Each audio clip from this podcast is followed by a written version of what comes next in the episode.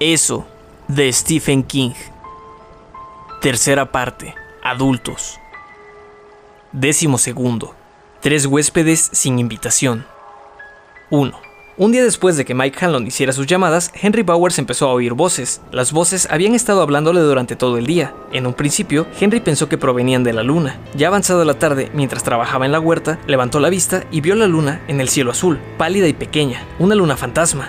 Por eso creyó que era la luna quien le estaba hablando. Solo una luna fantasma podía hablar con voces fantasmales, las voces de sus antiguos amigos, las voces de aquellos chicos que solían jugar en los Barrens, tanto tiempo atrás, y otra vez, una a la que no se atrevía a poner nombre.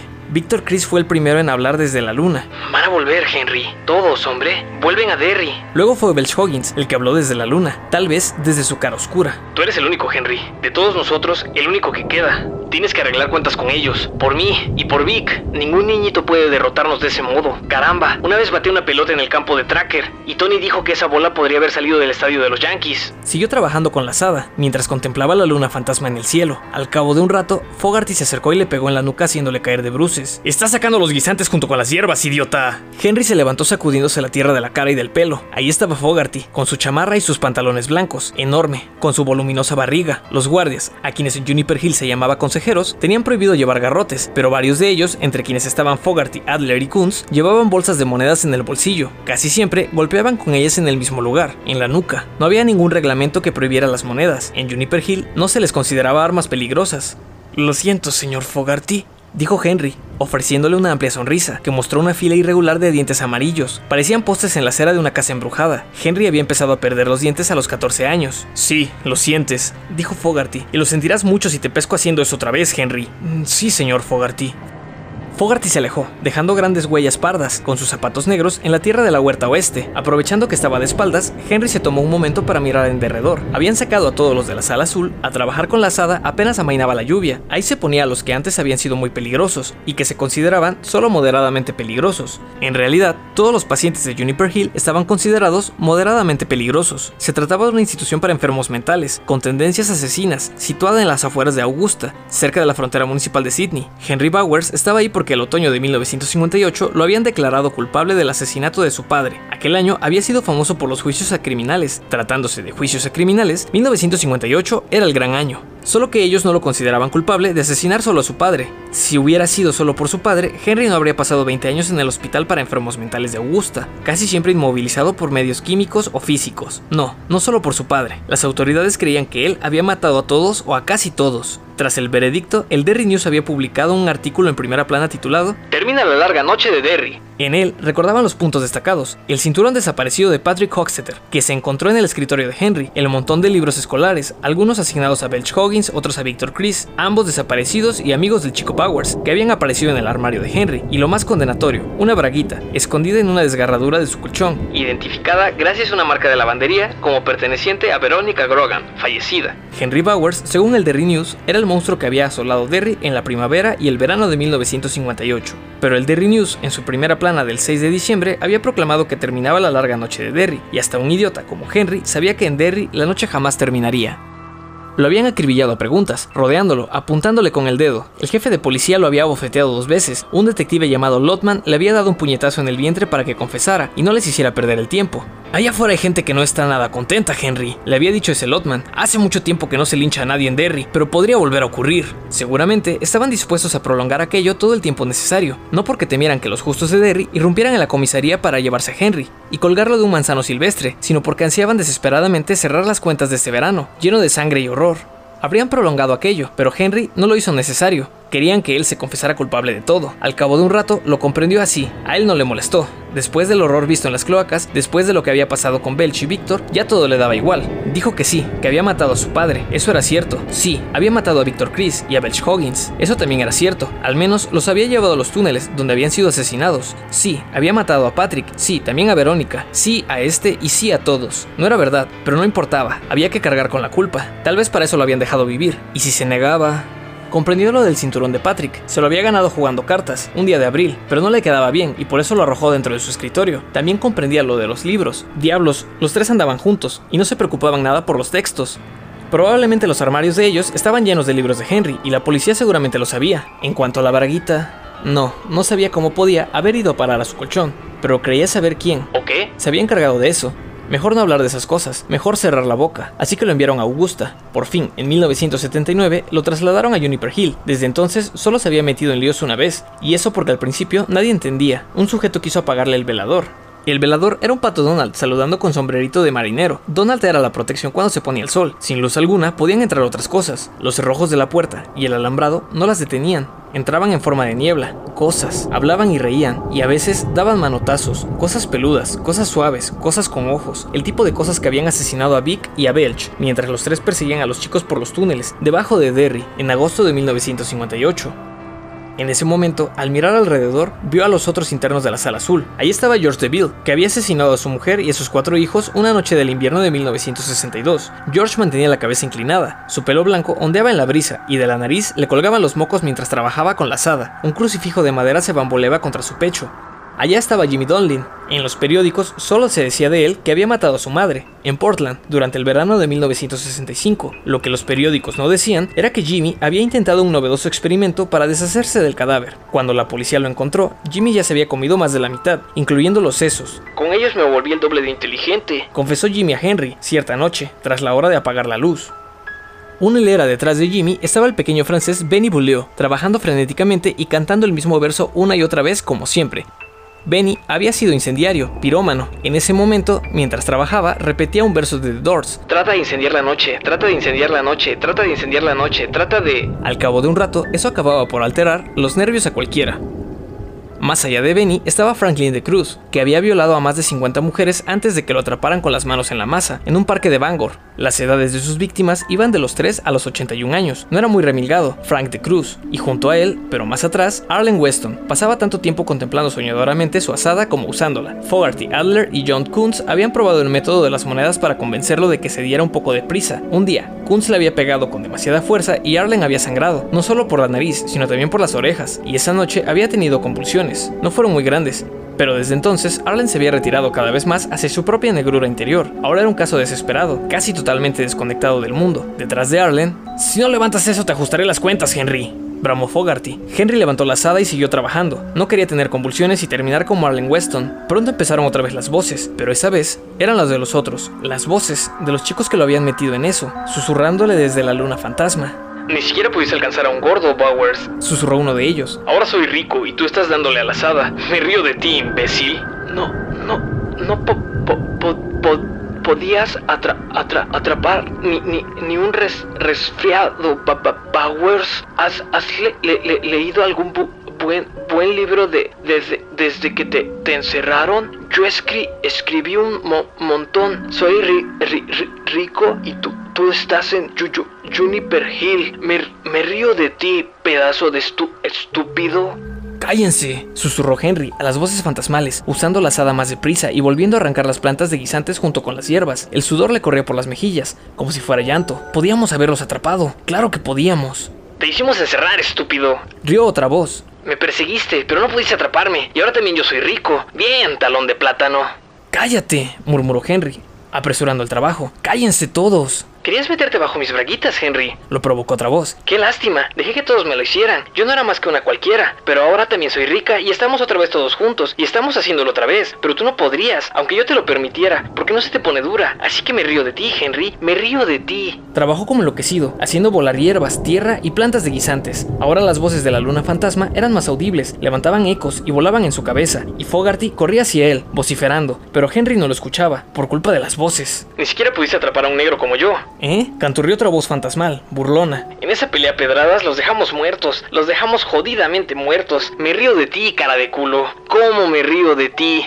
Y un momento después, todos estaban parloteando a la vez, riéndose de él, llamándolo talón de plátano y preguntándole si le gustaban los tratamientos de electroshock que le habían aplicado en la sala roja y si le gustaba estar en Yu, Yu, Yu, Juniper Hill. Preguntaban y reían, reían y preguntaban, hasta que Henry dejó caer el asadón y empezó a gritarle enfurecido a la luna fantasma. Pero entonces la luna cambió y se convirtió en la cara del payaso. Su cara era un queso blanco, podrido y lleno de hoyos, sus ojos agujeros negros, su sonrisa roja y sanguinolenta, de tan ingenua y obscena, resultaba insoportable. Y entonces gritó, no de rabia, sino de terror, y la voz del payaso habló desde la luna fantasma, y lo que dijo fue, Tienes que volver, Henry. Tienes que volver y terminar la obra. Tienes que volver a Derry y matarlos a todos. Por mí. Por... Entonces Fogarty, que llevaba casi dos minutos gritándole, Mientras los otros internos observaban desde sus hileras, con las asadas en la mano, como cómicos falos, la expresión no exactamente interesada, sino casi, sí, casi pensativa, como si comprendieran que todo eso era parte del misterio que los había llevado ahí, que el súbito ataque de Henry Powers era interesante por algo más que motivos técnicos. se cansó de gritarle, le dio un buen golpe con las monedas y Henry cayó como un saco de papas, mientras la voz del payaso lo seguía en aquel terrible torbellino de oscuridad, cantando una y otra vez, Mátalos a todos, Henry, mátalos a todos, mátalos, mátalos. 2. Henry Powers estaba despierto en su cama. La luna había bajado, por lo que experimentaba una profunda gratitud. Por la noche, la luna era menos fantasmagórica, más real, y si tenía que ver la horrible cara del payaso en el cielo, cabalgando las colinas y los bosques, estaba seguro de que moriría de terror. Yacía de lado, mirando fijamente su lamparita. El pato Donald se había quemado. Lo había reemplazado por Mickey y Minnie bailando una polka. Henry medía los años de su encarcelamiento por las lamparitas quemadas que iba sustituyendo. Exactamente a las 2.4 de la madrugada del 30 de mayo, se le apagó la lamparita. Dejó escapar un pequeño gemido, nada más. Esa noche estaba Kuntz a la puerta de la sala azul. Kuntz era el peor de todos, peor que el mismo Fogarty, el que le había pegado con tanta fuerza esa tarde, que apenas podía mover la cabeza. Alrededor dormían los otros internos de la sala azul. Benny Bullió dormía con ataduras elásticas. Se le había permitido ver una retransmisión de Emergencia. por la televisión de la sala. Al terminar el trabajo, a eso de las 6, había empezado a masturbarse constantemente sin dejar de aullar. Trata de incendiar la noche, trata de incendiar la noche, trata de incendiar la noche. Le habían dado un sedante, lo que había solucionado el problema durante unas 4 horas. A eso de las 11 había vuelto a empezar, dándole a su vieja pistola con tantas ganas que la hizo sangrar entre los dedos mientras gritaba, trata de incendiar la noche. Así que le habían dado otro sedante y le habían puesto las ataduras. Ahora dormía. Su carita flaca, en la penumbra, estaba tan seria como la de Aristóteles. De todas partes se oían ronquidos, gruñidos y uno que otro pedo. Percibió la respiración de Jimmy Donlin, era inconfundible, Aunque Jimmy dormía cinco camas más allá, rápida y algo silbante, lo que hacía que Henry pensara en máquinas de coser. Detrás de la puerta que daba al pasillo sonaba la televisión de Kunz. Seguramente estaba viendo películas mientras comía su merienda acompañada de cerveza. Kunz prefería los sándwiches de cebolla con mucha mantequilla de cacahuate. Henry, al enterarse, se había estremecido pensando. y luego dicen que los locos estamos todos encerrados. Esa vez la voz no llegó desde la luna, esa vez surgió bajo su cama. Henry la reconoció de inmediato. Era la de Victor Chris, que había perdido la cabeza bajo Derry 27 años antes, arrancada por el monstruo Frankenstein. Henry lo había visto todo, y después había visto que los ojos del monstruo se movían y fijaban en él su mirada, acuosa y amarilla. Sí, el monstruo Frankenstein había matado a Victor y después a Belch, pero Vic estaba ahí otra vez, como la retransmisión de una película en blanco y negro de los años 50, cuando el presidente era calvo y los Wick tenían estribo. Y ahora que había pasado, ahora que la voz estaba ahí, Henry descubrió que no tenía miedo, se sentía sereno, casi aliviado. Henry, dijo Víctor. "Mm, Vic, exclamó Henry. ¿Qué haces ahí abajo? Benny Bullió resopló en su sueño. La máquina de coser de Jimmy se detuvo por un instante. En el pasillo, Kunz bajó el volumen de la televisión. Henry Powers pudo imaginarlo con la cabeza inclinada, una mano bajo el volumen, la otra tocando el cilindro que abultaba el bolsillo de su chamarra, la bolsa de monedas. No hace falta que hables en voz alta, Henry, dijo Vic. Basta con que pienses. Yo te oigo. Y ellos no pueden oírme. ¿Qué quieres, Vic? Preguntó Henry. Por largo rato no hubo respuesta. Henry pensó que Vic se había ido. Ante la puerta, la televisión volvió a sonar con más potencia. Después se oyó otro rasguido bajo la cama, y las ataduras chirriaron un poquito. Una sombra oscura estaba saliendo de abajo. Vic lo miró, sonriente. Henry le devolvió la sonrisa, intranquilo. Porque Vic se parecía al monstruo de Frankenstein. Tenía una cicatriz alrededor del cuello, tal vez porque le habían vuelto a coser la cabeza. Sus ojos eran de un gris verdoso, extraño, y las córneas parecían flotar en una sustancia viscosa. Vic seguía teniendo 12 años. Quiero lo mismo que tú, dijo Vic. Quiero saldar la deuda que me deben. Saldar la deuda, dijo Henry Bowers, soñador. Pero para eso tienes que salir de aquí, dijo Vic. Tendrás que volver a Derry. Te necesito, Henry. Todos te necesitamos. A ti no pueden hacerte daño, dijo Henry, comprendiendo que no hablaba solo con Vic. A mí no pueden hacerme daño, si solo creen a medias, dijo Vic. Pero hay algunas señales inquietantes, Henry. En aquel entonces tampoco creíamos que pudieran vencernos, pero el gordo se te escapó, en los Barrens, el gordo y el de los chistes, y la zorrita, y los tres se nos escaparon aquel día, después del cine, y en la pelea a pedradas, cuando salvaron al negro. No me hables de eso, exclamó Henry. Por un momento, hubo en su voz toda la perentoria dureza, que lo había convertido en jefe. De inmediato, se echó atrás, temiendo que Vic le hiciera daño. Sin duda, Vic podría hacer lo que quisiera, puesto que era un fantasma, pero Vic se limitó a sonreír. Si creen solo a medias, puedo encargarme de ellos, dijo. Pero tú estás vivo, Henry. Tú puedes castigarlos. Tú puedes saldar la deuda que me deben. Saldar la deuda, repitió Henry. Miró a Vic con nuevas dudas. Pero no puedo salir de aquí, Vic. Hay rejas en las ventanas. Y esta noche está Kunz de guardia. Kunz es el peor. Tal vez mañana... No te preocupes por Kunz, dijo Vic, levantándose. Henry vio que aún llevaba los jeans de aquel día, manchados con el lodo seco de las cloacas. Yo me encargo de Kunz. Vic alargó la mano. Tras un momento, Henry se la estrechó. Caminó con él hacia la puerta de la sala azul, hacia el sonido de la televisión. Casi habían llegado cuando despertó Jimmy Donlin, el que se había comido los sesos de su madre. Sus ojos se dilataron al ver al visitante de Henry. Era su madre. Le asomaba un centímetro de enagua, como siempre, y le faltaba la parte superior de la cabeza. Sus ojos enrojecidos rodaron hacia él. Cuando sonrió, Jimmy vio las manchas de lápiz labial en sus grandes dientes amarillos. Como siempre, Jimmy empezó a chillar. No, mamá, no, mamá, no, mamá. Kun sacudió presuroso. Primero vio a Bowers, alto, barrigón y algo ridículo con la pijama. Gomosa su carne floja bajo la luz que llegaba desde el pasillo. Luego miró a la izquierda y se quedó de una pieza. Junto a Bowers había algo vestido de payaso. Medía dos metros y medio, más o menos. Su traje era plateado con pompones naranjas en la pechera y tenía enormes zapatos. Pero la cabeza no era de hombre, ni de payaso, sino de perro Doberman, el único animal en este mundo al que John Kunz le tenía miedo. Sus ojos eran rojos, su hocico sedoso se arrugó descubriendo unos inmensos colmillos blancos. La bolsa de monedas cayó de los dedos extenuados de Kunz y rodó hasta el rincón. Al día siguiente, Benny Bulliu, que no despertó en ningún momento, lo encontraría y lo guardaría en su armario para comprar cigarros durante todo un mes. Kunz tomó aliento para gritar otra vez mientras el payaso se lanzaba hacia él. ¡Empieza el circo! gruñó y sus manos enguantadas de blanco cayeron sobre los hombros de Kunz. Las manos, debajo de los guantes, eran garras. 3. Por tercera vez en el día, En ese larguísimo día, Kay McCall se acercó al teléfono. Esa vez llegó más lejos que en las dos primeras ocasiones. Esperó a que levantaran el auricular del otro lado y oyó una sonora voz de policía irlandés. Comisaría de la calle 6, aquí el sargento O'Bannon. Entonces, Kay colgó. Oh, lo estás haciendo muy bien. Sí, después de seis o siete veces más, tal vez te salgan las agallas que te hacen falta para darles tu nombre. Fue a la cocina y se preparó un whisky con soda, aunque sabía que no era muy conveniente. Después de haber tomado un tranquilizante, recordó un pasaje de la canción que se entonaba en las cafeterías universitarias de su juventud. me llené la cabeza de whisky y la barriga de ginebra. Dice el doctor que eso me matará, pero no dice cuándo. y soltó una risa balbuceante. A lo largo del bar había un espejo, vio su imagen y dejó abruptamente de reír. ¿Quién es esa mujer? Un ojo hinchado, casi cerrado. ¿Quién es esa mujer maltratada? La nariz, roja como la de un caballero ebrio, tras 30 años de pelear contra molinos de viento y con un tamaño grotesco. ¿Quién es esa mujer? Maltratada, que parece una de esas que se arrastran a los refugios de mujeres cuando cuando están aterrorizadas o se sienten valientes o se ponen furiosas como para dejar al hombre que les pega sistemáticamente semana tras semana, mes tras mes, año tras año, un corte lleno de puntos en una mejilla. ¿Quién es esa Kay? Un brazo en un cabestrillo. ¿Quién? ¿Eres tú? ¿Es posible? He aquí a Miss América. Cantó. Quiso que su voz sonara dura y cínica. Empezó así, pero vaciló en la séptima sílaba y se quebró en la octava. No fue una voz dura, sino asustada. Ella lo sabía. No era la primera vez que tenía miedo, pero siempre lo había superado. Esa vez tardaría mucho tiempo en superarlo. El médico la había atendido en uno de los pequeños cubículos de la sala de urgencias. En las Hermanas de la Misericordia. Era joven y bastante atractivo. En otras circunstancias, ella habría considerado, ociosamente, O no tan ociosamente, la posibilidad de llevarlo a su casa para una aventura sexual, pero no se sentía excitada en absoluto. El dolor no conducía a la excitación, el miedo tampoco. Él se llamaba Geffen y a Kay no le gustó el modo en que la miraba. Lo vio llevar un vaso de papel al lavabo, llenarlo a medias de agua y sacar un paquete de cigarros del cajón para ofrecérselo. Ella tomó uno y él lo encendió. Tuvo que seguir la punta con el cerillo, porque Kay le temblaba la mano. Después arrojó el cerillo en un vaso de papel. Maravilloso hábito, ¿no? dijo él. Fijación oral, replicó Kay. El médico asintió. Después se hizo el silencio. Él no dejaba de mirarla. Ella tuvo la sensación de que esperaba verla llorar, y eso la enfureció, porque se sentía a punto de hacerlo. Detestaba que adivinaran sus emociones, sobre todo si se trataba de un hombre. ¿Fue su amigo? preguntó él, por fin. Prefiero no hablar de eso. Ajá. Siguió fumando y mirándola.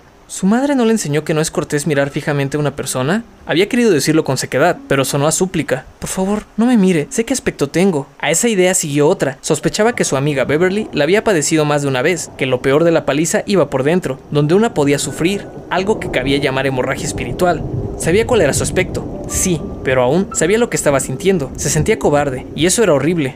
Voy a decirle algo una sola vez, pronunció Geffen, en voz baja y agradable. Cuando trabajo en la sala de urgencias, veo unas 25 mujeres maltratadas por semana. Los internos atienden a otras tantas, así que, mire, ahí en el escritorio tiene un teléfono. Llame a la comisaría en la calle 6, dé su nombre y su dirección, dígales qué pasó y quién lo hizo. Después, cuando cuelgue, saque la botella de whisky que tengo en ese mueble de archivo, estrictamente con propósitos medicinales, por supuesto, y los dos brindaremos, porque en mi opinión, la única forma de vida inferior al hombre capaz de maltratar a una mujer es una rata sifilítica.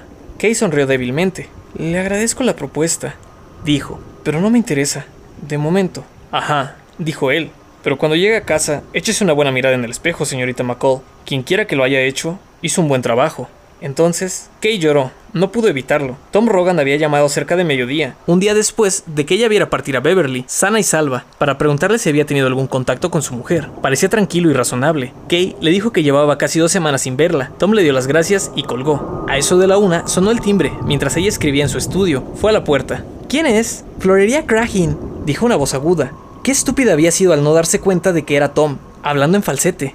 Qué estúpida al creer que él renunciaría con tanta facilidad. Qué estúpida al retirar la cadena antes de abrir la puerta. Él había entrado, y ella solo había podido decir ¡Sale inmediata! antes de que el puño de Tom se estrellara contra su ojo derecho, y lanzando un rayo de increíble tormento en su cabeza. Retrocedió por el vestíbulo, tambaleándose, aferrándose a las cosas para mantenerse en pie. Un delicado florero para una sola rosa se estrelló contra el mosaico. Un perchero cayó. Ella se derrumbó sobre sus propios pies en el momento en que Tom cerraba la puerta para avanzar hacia ella. ¡Sal de aquí! vociferó ella. En cuanto me digas dónde está mi mujer, repuso Tom, acercándose.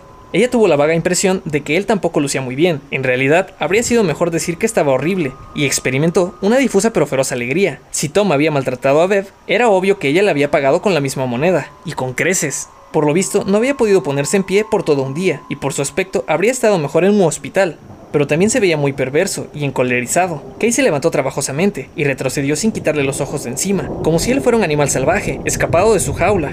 Te dije que no la había visto, y es la verdad. Ahora sal de aquí, antes de que llame a la policía. La has visto, dijo Tom. Sus labios hinchados trataban de sonreír. Ella notó que sus dientes tenían un aspecto extraño, desigual. Algunos se habían roto. Te llamo. Te digo que no sé dónde está Bev. Me respondes que no la has visto en las últimas dos semanas. Y ni una sola pregunta, ni una palabra para desalentarme, aunque sé muy bien que me detestas. Vamos, estúpida. ¿Dónde está? Dímelo. Kay corrió hacia el otro extremo del vestíbulo, con intención de encerrarse en la sala. Llegó hasta ahí sin ser alcanzada, porque él cojeaba, pero antes de que pudiera poner el candado, él coló el cuerpo, dio un empujón y pasó. Ella trató de correr otra vez, pero Tom la sujetó por el vestido tirando con tanta fuerza que le desgarró la parte superior hasta la cintura. Ese vestido lo hizo tu mujer, malnacido. Pensó ella, y entonces se sintió girar por la fuerza. ¿A dónde fue? Kay le propinó una violenta bofetada que lo hizo tambalearse y le abrió otra vez el corte de la mejilla izquierda. Él agarró por el pelo y le dio un puñetazo. Por un momento, ella tuvo la sensación de que su nariz había estallado. Gritó, tomó aire para volver a gritar y tosió, ahogada por su propia sangre. Estaba totalmente aterrorizada. Nunca había sospechado que pudiera sentir tanto terror. Ese hijo de puta la iba a matar. Gritó y gritó, hasta que él le golpeó en el vientre, dejándola sin aire. Kay volvió a toser y jadear. Por un momento espantoso pensó que se ahogaría. ¿A dónde fue? Kay sacudió la cabeza. No, la he visto. Jadeó. Irás a la cárcel, estúpido. Tom la incorporó de un jalón y ella sintió que algo cedía en su hombro, más dolor, tan fuerte que estuvo a punto de vomitar. Él la hizo girar otra vez sin soltarle el brazo y se lo retorció a la espalda. Kay se mordió el labio, decidida a no gritar más. ¿A dónde fue? Kay sacudió la cabeza. Él volvió a tirar de su brazo con violencia. Su aliento cálido jadeaba contra la oreja de Kay. ¿Dónde está? Sé.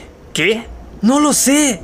Tom la soltó y le dio un empujón. Kay cayó al suelo, sollozando. De la nariz le brotaban moco y sangre. Hubo un chasquido casi musical. Cuando se volvió a mirar, Tom se estaba inclinando hacia ella. Había roto la parte superior de un florero de cristal de Waterford. Lo agarraba por la base, sosteniendo el borde roto, a pocos centímetros de su cara. Ella lo miró como hipnotizada. Deja que te diga algo, pronunció él, entre verdes jadeos y aliento caliente. Si no me cuentas dónde está, tendrás que recoger del suelo los restos de tu cara. Tienes tres segundos. Mi cara. Pensó ella. Y fue eso, por fin, lo que la hizo ceder o derrumbarse. La idea de que ese bruto usara el borde del florero para destrozarle la cara. Volvió a su ciudad, sollozó Kay. A Derry. Es una ciudad llamada Derry, en el estado de Maine. ¿En qué viajó? En, a, a- a autobús hasta Milwaukee. Desde ahí to- to- tomaría un avión. ¡Maldita zorra! gritó Tom, incorporándose. Se paseó sin rumbo, paseándose las manos por el pelo, que se erizó en ridículos mechones. ¡Puta de mierda! Tomó una delicada escultura de madera que representaba a un hombre y a una mujer haciendo el amor. Kay la conservaba desde que tenía 22 años. La arrojó contra la chimenea, donde se hizo astillas. Por un momento, se encontró con su propia imagen, en el espejo de la repisa. Se miró con los ojos dilatados, como si estuviera ante un fantasma. Después, volvió a lanzarse contra ella. Había sacado algo del bolsillo de su chamarra. Estúpidamente asombrada, ella vio que se trataba de una novela. La portada era negra. Aparte, las letras rojas que componían el título y una foto de varios jóvenes, de pie en un barranco, sobre un río. Los rápidos negros. ¿Quién es este infeliz? ¿Eh?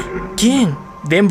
Denbrough. Dembro. Sacudió el libro frente a la cara de ella, impaciente. De pronto la bofeteó. La mejilla de Kay ardió del dolor y tomó un color rojo, opaco, como el de las brasas. ¿Quién es? Ella empezó a comprender. Era, eran amigos de la infancia. Los dos vivían en Derry. Él volvió a pegarle con el libro. Por favor, sollozó ella. Por, por, por favor, Tom. Tom acercó una silla de estilo colonial, de gráciles patas, la puso frente a ella y se sentó, a horcajadas, mirándola por encima del respaldo. Escúchame, dijo. Escúchame a tu tío Tommy. ¿Puedes prestar atención, zorra feminista? Ella sintió, sentía gusto a sangre, caliente y cobriza. Su hombro le quemaba, rezó para que estuviera solo dislocado y no roto.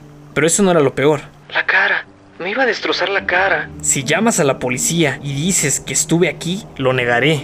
No puedes probar una mierda. La criada tiene el día libre y estamos solos. Puede que me arresten, igual, por supuesto, porque todo es posible, ¿no? Ella sintió otra vez, como si su cabeza estuviera sujeta a un hilo. Por supuesto, y lo que haré entonces será pagar la fianza y vendré aquí. Entonces encontrarán tus tetas en la mesa de la cocina y tus ojos en la pecera, ¿lo entiendes? Kay rompió otra vez en sollozos. Ese hilo, atado a su cabeza, seguía funcionando. La subía y la bajaba. ¿Por qué? ¿Qué? Despierta, cabrona hija de puta. ¿Por qué volvió allá? No, no lo sé. Él agitó el florero roto. No lo sé. Insistió en voz más baja. Por favor. No me lo dijo. Por favor, no me hagas daño. Toma arrojó el florero, a la papelera, al bote de basura, y se levantó. Se fue sin mirar atrás, como un oso enorme, desgarbado. Kay fue tras él y cerró la puerta con llave. Fue a la cocina y cerró también esa puerta. Tras una pausa, subió la escalera, cojeando, tan deprisa como se lo permitía el vientre dolorido, para cerrar las puertas ventanas, que daban a la estancia superior. No era imposible que él decidiera trepar por una de las columnas y volver a entrar. Estaba herido, pero también estaba loco. Se acercó al teléfono por primera vez, pero no había hecho sino posar la mano en él cuando recordó su advertencia. Lo que haré entonces será pagar la fianza y vendré aquí. Entonces encontrarán tus tetas en la cocina y tus ojos en la pecera. Apartó la mano del teléfono, entró en el baño y contempló su nariz de tomate, chorreante y su ojo ennegrecido. No lloró. La vergüenza y el espanto eran demasiado para llorar. Oh, Beth, hice lo que pude, querida, pero mi cara, dijo, Dijo que me destrozaría la cara. En el botiquín tenía Darbon y Valium. Acabó por tomar uno de cada uno. Luego fue a las Hermanas de la Misericordia para que la atendieran. Y ahí conoció al Dr. Geffen. Por el momento era el único hombre a quien no habría borrado gustosamente de la faz de la tierra. Y desde ahí a casa otra vez. A casa otra vez. Se acercó a la ventana de su dormitorio para mirar fuera. El sol ya estaba bajo el horizonte. En la costa este estaría atardeciendo. En Maine eran más o menos las 7. Más tarde decidirás qué hacer con la policía. Ahora, lo importante es prevenir a Beverly. Sería mucho más fácil, querida Bev, si me hubieras dicho dónde te hospedarías. Supongo que no lo sabías. Aunque había dejado de fumar hacía dos años, tenía cigarros en el cajón de su escritorio, para casos de emergencia. Sacó uno del paquete, lo encendió e hizo una mueca. Estaba rancio, lo fumó, de todos modos, con un párpado entrecerrado para evitar el humo y el otro cerrado. Cortesía de Tom Rogan, trabajosamente con la mano izquierda, El muy hijo de puta le había dislocado el brazo derecho. telefoneó a información de Maine y pidió nombre y número de todos los hoteles y moteles de Derry. Eso tardará un rato, señora. Dijo la operadora, vacilando. Tardará más de lo que piensa. Dijo Kay, tendré que escribir con la mano izquierda. Tengo la derecha estropeada. Escúcheme, la interrumpió Kay, con amabilidad. Llamo desde Chicago. Estoy tratando de encontrar a una amiga que ha abandonado a su esposo para volver a Derry, su ciudad natal. Su esposo sabe a dónde fue. Me arrancó la información a golpes. Ese hombre es un psicópata. Mi amiga debe saber que él va a buscarla. Hubo una larga pausa. Por fin, la operadora dijo con voz más humana. Creo que lo que usted necesita es el número de la policía de Derry. Perfecto. Lo anotaré también, pero debo prevenir a mi amiga, dijo Kay. Y pensó en las mejillas cortadas de Tom, en el chichón de su frente, en el de su sien, en el de su cojera y en sus labios horriblemente hinchados. A lo mejor basta con advertirle que él va hacia allá. Hubo una pausa. ¿Me oye? preguntó Kay. Albergue para choferes Arlington. Dijo la operadora. 643-8186. Posada de Basie. 648-4083. Hostal Bonian. Más lento. ¿Quiere? pidió ella, escribiendo con frenesí. Buscó un cenicero. Como no lo encontró, aplastó el cigarro en la superficie del escritorio. Bueno, siga. Posada Clarendon. 4. A la quinta llamada tuvo suerte. Beverly Rogan estaba hospedada en el townhouse. Su suerte fue solo parcial, porque Beverly había salido. Dejó su nombre, su número y un mensaje, para que Beth la llamara en cuanto volviera, por tarde que fuera, y el empleado del hotel repitió el mensaje. Luego, Kay fue a la planta alta y tomó otro Valium. Después se acostó a esperar el sueño. El sueño no vino. Lo siento, Beb. Pensó, mirando la oscuridad, flotando en la droga. Lo que él dijo que me haría, no pude soportarlo. Llama pronto, Beb, por favor. Llama pronto. Y cuídate de ese loco hijo de puta con quien te casaste. 5. El loco hijo de puta con quien Bev se había casado tuvo más suerte con las combinaciones de transportes de la que había tenido su mujer el día anterior, porque salió de O'Hare, centro de la aviación comercial de Estados Unidos. Durante el vuelo leyó una y otra vez la breve nota sobre el autor incluida en el volumen de Los Rápidos Negros. William Denbrough había nacido en Nueva Inglaterra y tenía otras tres novelas publicadas, también disponibles, se agregaba, en ediciones Signet. Vivía en California con su esposa, la actriz Audra Phillips. Por entonces estaba dedicado a otra novela. Al notar que esa edición de Los Rápidos Negros databa de 1900 1976, Tom dio por sentado que, desde entonces, el sujeto habría escrito otras obras. Audra Phillips la había visto en el cine, ¿no?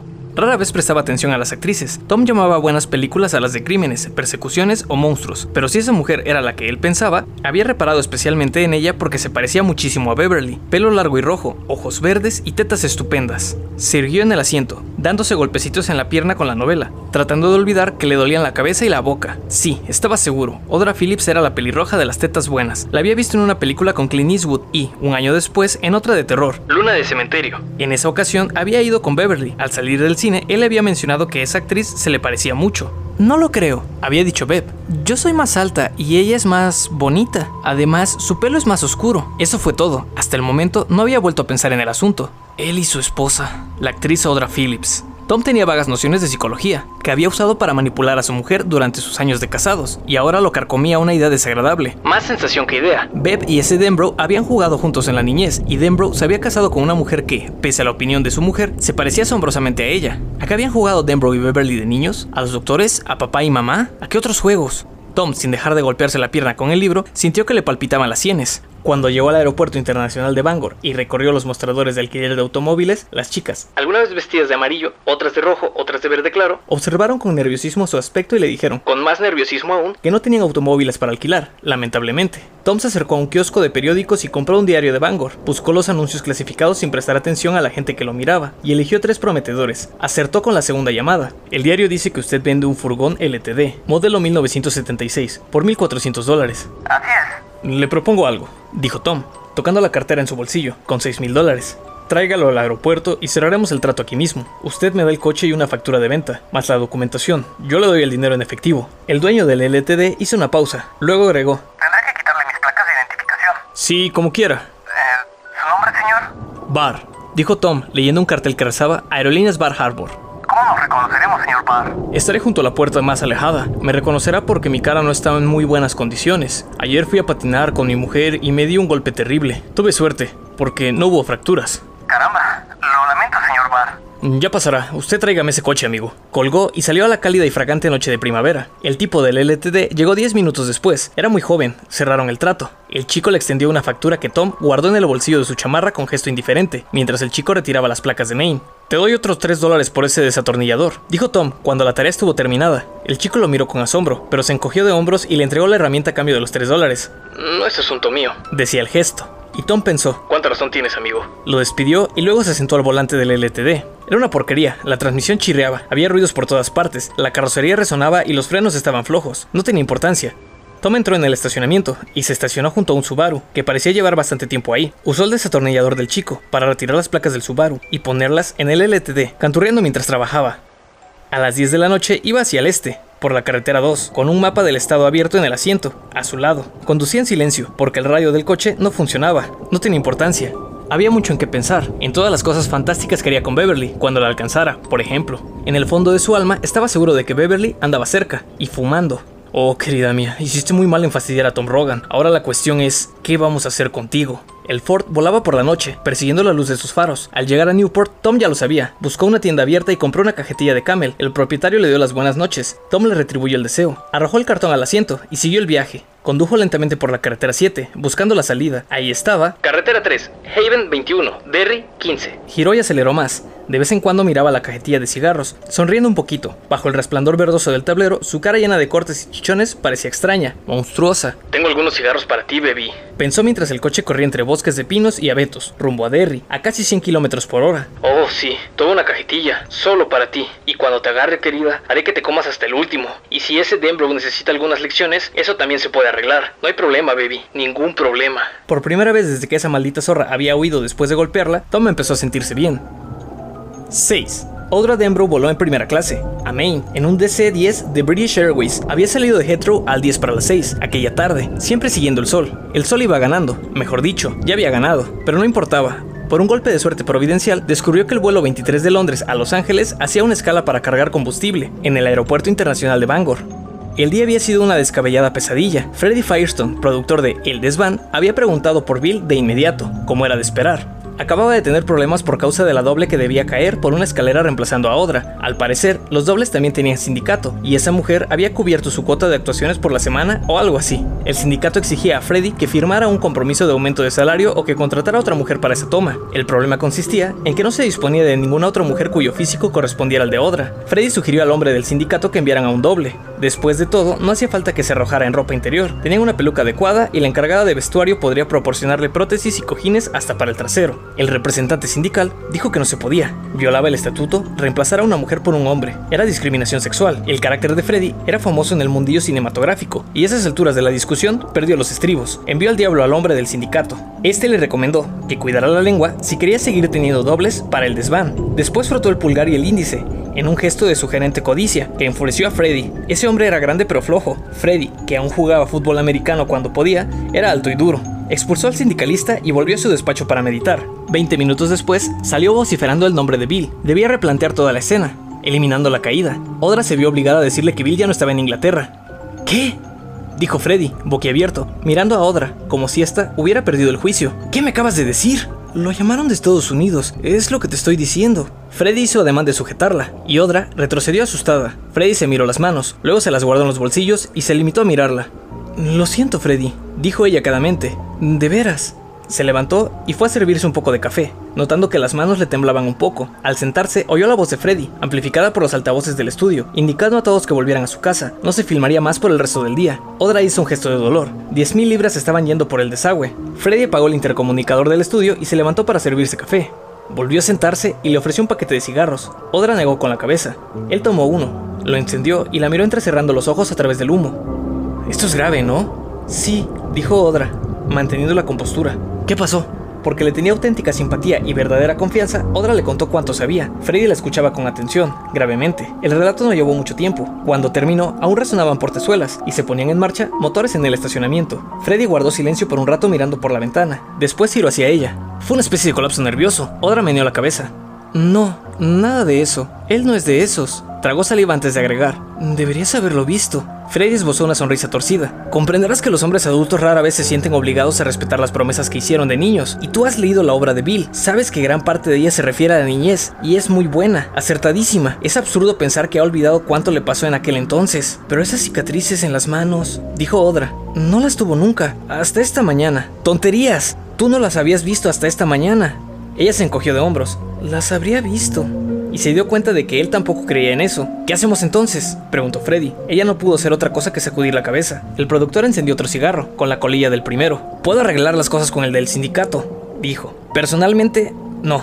Claro, en estos momentos no me enviarían a un doble ni para salvarme del infierno. Haré que Teddy Rowland vaya a verlo. Teddy es una mariposa, pero tiene una lengua capaz de convencer a cualquiera. Pero después, ¿qué? Nos quedan cuatro semanas de filmación.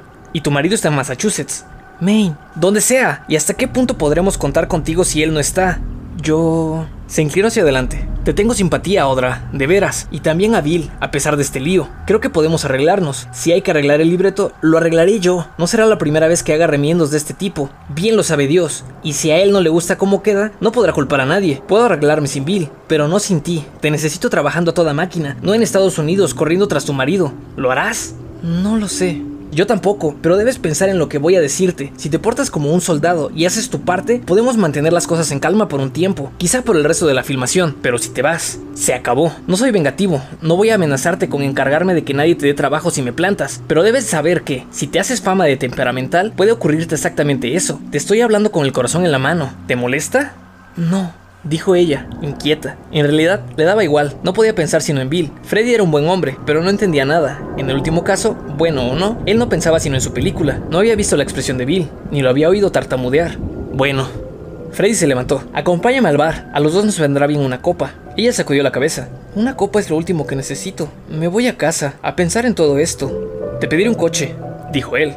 No, tomaré el tren. El productor la miró fijamente, con una mano en el teléfono. Creo que piensas ir a buscarlo, dijo Freddy, y te advierto que es un grave error, aunque algo lo esté enloqueciendo. En el fondo, es sensato. Se quitarán el problema de encima y volverá. Si hubiera querido que lo acompañaras, te lo habría dicho. No he decidido nada, mintió ella, sabiendo que todo estaba decidido aún antes de que esa mañana el coche la recogiera para llevarla al estudio. Ten cuidado, preciosa, dijo Freddy. Odra sintió la fuerza de aquella personalidad, que la acosaba exigiéndole que se diera, que prometiera, que trabajara y esperara pasivamente el regreso de Bill, si no volvía a desaparecer en ese agujero del pasado, del que había venido. Se acercó a él y le dio un beso en la mejilla. Adiós, Freddy. Volvió a su casa y llamó a British Airways. Dijo a la empleada que quería llegar a una pequeña ciudad de Maine, llamada Derry, Hubo un silencio mientras la mujer consultaba la computadora. Luego, la noticia, como señal divina, de que British Airlines, con su vuelo 23, hacía escala en Bangor, a 75 kilómetros de distancia. ¿Debe ser un boleto, señora? Odra cerró los ojos y vio la cara amable y severa de Freddy. Lo oyó decir: Ten cuidado, preciosa. Freddy no quería que fuera. Bill no quería que fuera. Entonces, ¿por qué el corazón le gritaba que debía ir? Cerró los ojos. Dios, ¿en qué lío me estoy metiendo? Señora, ¿aún sigue ahí? Resérveme el boleto, dijo Odra. Vaciló. Ten cuidado, preciosa. Tal vez le convenía pensarlo mejor, poner distancia entre sí misma y esa locura. Comenzó a revolver su cartera en busca de su tarjeta de crédito. Para mañana, en primera clase, si es posible. Si cambio de idea, puedo cancelarlo. Probablemente lo haré. Voy a despertar cuerda y todo estará claro. Pero por la mañana no hubo nada claro y su corazón seguía reclamándole que viajara. La noche había sido un loco linzo de pesadillas. Llamó a Freddy porque se sentía obligada. No tuvo tiempo para mucho. Aún estaba tratando de explicarle que Bill podía necesitarla cuando se oyó un suave chasquido en la línea. Freddy había colgado, sin pronunciar palabra, tras el Hola. inicial. Pero en cierto sentido, ese chasquido decía cuánto hacía falta decir. 7. El avión aterrizó en Bangor a las 19.09. Odra fue la única que desembarcó mientras los otros pasajeros la miraban con curiosidad, preguntándose qué interés podía tener alguien en ese sitio olvidado de la mano de Dios. Odra pensó decir, Es que busco a mi marido. Vino a una pequeña ciudad, cerca de aquí, porque un amigo de la infancia lo llamó para recordarle una promesa, que él no tenía del todo presente. La llamada le recordó también que llevaba 20 años sin pensar en su difunto hermano. Ah, sí, y también le devolvió la tartamudez, y unas extrañas cicatrices blancas en la palma de las manos pero los agentes de aduana llamarían al manicomio. Recogió su maleta y se acercó a las cabinas de alquiler de automóviles, tal como lo haría Tom Rogan, una hora después. Tuvo más suerte de la que le tocaría a él. National Car Rental tenía un Datsun disponible. La chica rellenó el formulario para que ella lo firmara. Ya me parecía que era usted, dijo la chica, y agregó tímida. ¿Me daría un autógrafo, por favor? Odra se lo dio, firmando en el reverso de un formulario, en blanco, mientras pensaba. Disfrútalo mientras puedas, cariño. Si Freddy Firestone está en lo cierto, dentro de cinco años no valdrá un comino. Consiguió un mapa de carreteras. La chica, un tanto deslumbrada que apenas podía hablar, logró indicarle la mejor ruta para llegar a Derry. Diez minutos después, Odra estaba en marcha. En cada intersección se obligaba a recordar que debía conservar la derecha. Si llegaba a tomar por la izquierda, como en Inglaterra, tendrían que recogerla raspando el asfalto. Mientras tanto, notó que nunca en su vida había estado tan asustada. 8. Por uno de esos extraños caprichos del destino o de la coincidencia, que se producen con más frecuencia en Derry, por cierto, Tom había ocupado una habitación en el Koala de Jackson Street. Odra había tomado una habitación en el Holiday Inn. Ambos hoteles ocupaban terrenos contiguos. Los estacionamientos estaban separados solo por una banqueta de cemento. Y también por casualidad, el Datsun alquilado por Odra y el LTD comprado por Tom quedaron estacionados frente a frente, separados solo por esa banqueta. Ambos dormían ahora, Odra en el silencio, de lado, Tom Rogan de espaldas, roncando tanto que le sacudían los labios hinchados. 9. Henry pasó ese día escondido al lado de la carretera 9. A ratos dormía, a ratos observaba los coches de policía, que pasaban como perros de caza. Mientras los perdedores comían juntos, Henry escuchaba las voces de la luna, y cuando cayó la oscuridad, salió a la carretera y estiró el pulgar. Al cabo de un rato, pasó un tonto que lo recogió.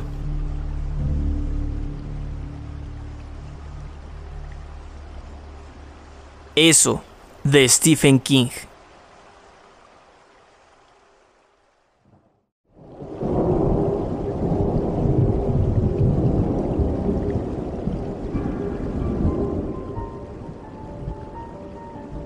Hola mundo, mi nombre es Fernando Palacios y estás escuchando Historias de Espantos, un podcast en el que grabo algunas historias de terror de mis autores favoritos. Espero que hayas disfrutado este episodio y si es así, me ayudas mucho siguiendo, suscribiendo y compartiendo mi contenido para que pueda seguir contando historias aquí. Así que dale like, suscríbete y compártelo con las personas que pienses que podrán disfrutar de una historia de espantos. Puedes encontrarme en Instagram como arroba fer.mr.bons y ahí comentarme qué historia, cuento o relato de terror quieres escuchar. Y si te ha gustado mucho este episodio, puedes ayudarme en el link de Boy Me a Coffee que está en la descripción. Gracias y nos escuchamos en la siguiente historia de espantos.